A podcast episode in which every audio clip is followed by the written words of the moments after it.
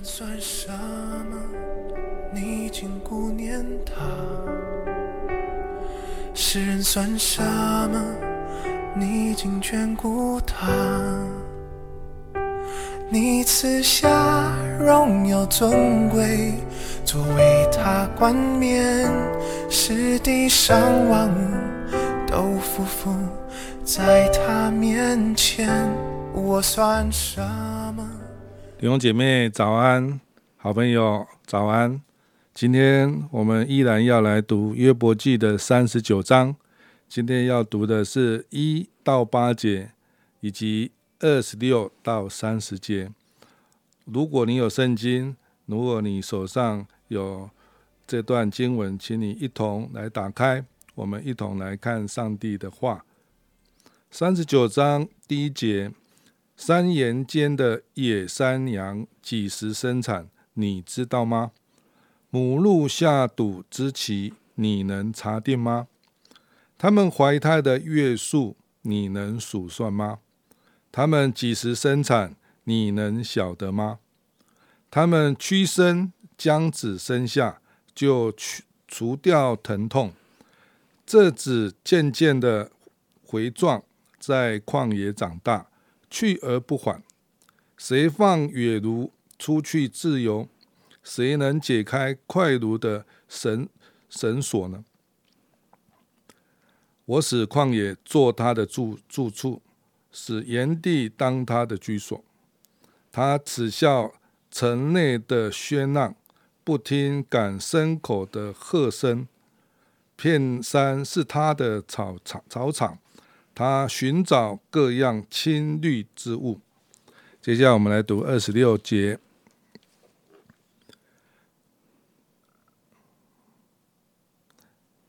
鹰却飞翔，展开翅膀。一直向南，岂是借你的智慧吗？大鹰上腾在高处搭窝，岂是听你的吩咐吗？他住在山岩，以山峰和坚固之所为家，从那里插窥看食物，眼睛远远观望。他的厨也扎雪，被杀的人在那里，他也在那里。今天要跟我们分享的是名山传道，我们把时间交给他。谢谢钟哥刚才帮我们读的这段经文。如果弟兄姐妹的时间方便的话，真的鼓励大家可以把这整段经文、整章的经文都可以先来看过一遍。那在昨天呢，我们读到了三十八章的一到三节。那时，耶和华从旋风中回答约伯说：“谁用无知的言语使我的旨意暧昧不明？你要如勇士束腰。我问你，你可以指示我。”当耶和华神终于开口说话了，我不晓得我们一起读到这的时候，大家的内心会不会一起感觉到激动了起来？约伯他等候了这么久，我们好像也跟着约伯已经走过了这么长一段很辛苦的旅程。好像他期待那个在他心里面很长久的疑问都要解开了。我想他的疑问也是我们对苦难的疑问。我们也很期待上帝开口，所有的问题都得到了答案。没想到上帝根本没有解释约伯受苦的原因，反过来他对约伯提出了许多的问题，而这些问题都让约伯哑口无言。但是到最后，约伯却完全的幸福了。当我读到，当我想到这的时候，我就会想说：，诶，对呀，可能在我生命当中，我常常会觉得，如果发生了一些事情，我知道为什么会发生，这是什么样的情况，那我的心里面其实疑问就会消失了。但是在我们真实的人生的经验当中，好像一个答案真的可以让我现在这个时候的疑问消失。但是不知道大家会不会有一种经历，很快的我又会有新的疑问。很快的，在一些事件当中，我又再次的来怀疑：上帝，你真的是公义的吗？上帝，你真的是爱我的吗？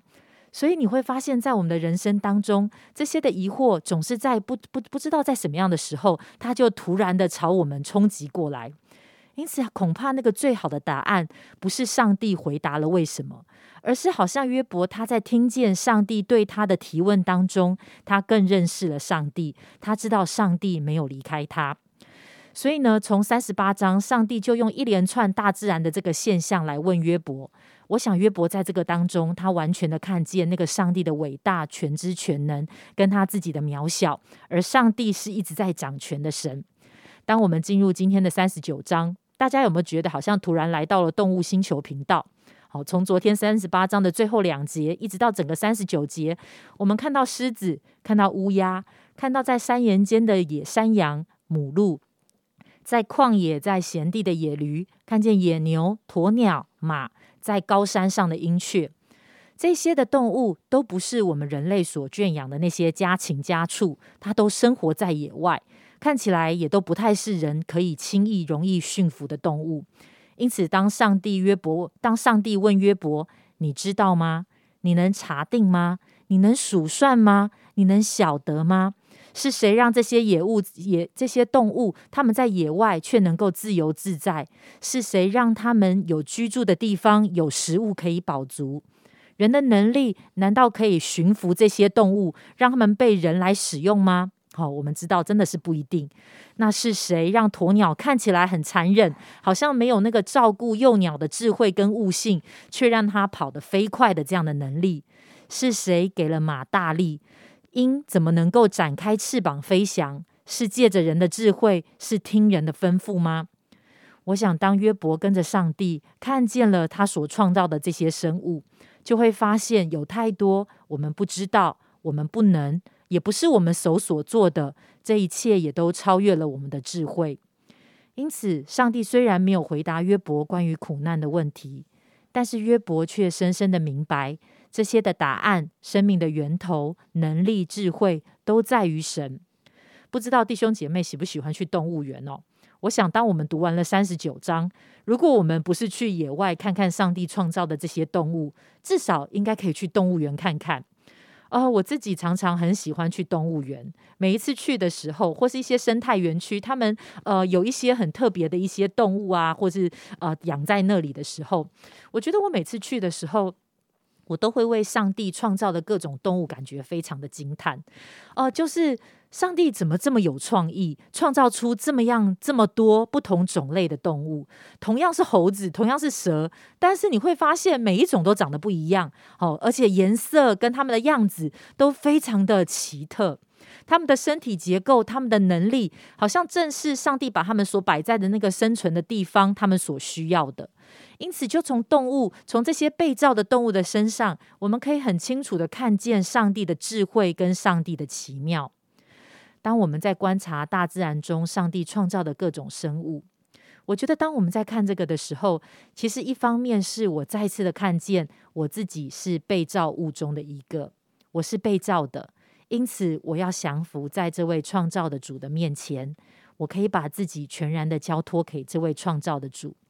另外是，当我们在这些生物中，从他们的呃生存，从他们没有人养活他们，但是他们却能够这样的生活下来，我们在当中看见上帝的智慧跟治理。在这个当中，我等于看见了上帝的同在，好像当我看见这些生物的时候，我就知道上帝借着这些告诉我们，他关心他所创造的一切，而我们也是他所创造的一切，也是他所关心的。他的眼目没有离开我们，因此求主恩待我们，鼓励我们。真的，我们不要忘记，我们生命的源头、智慧、能力都是从上头来的，从上帝来的。也因此，同样的。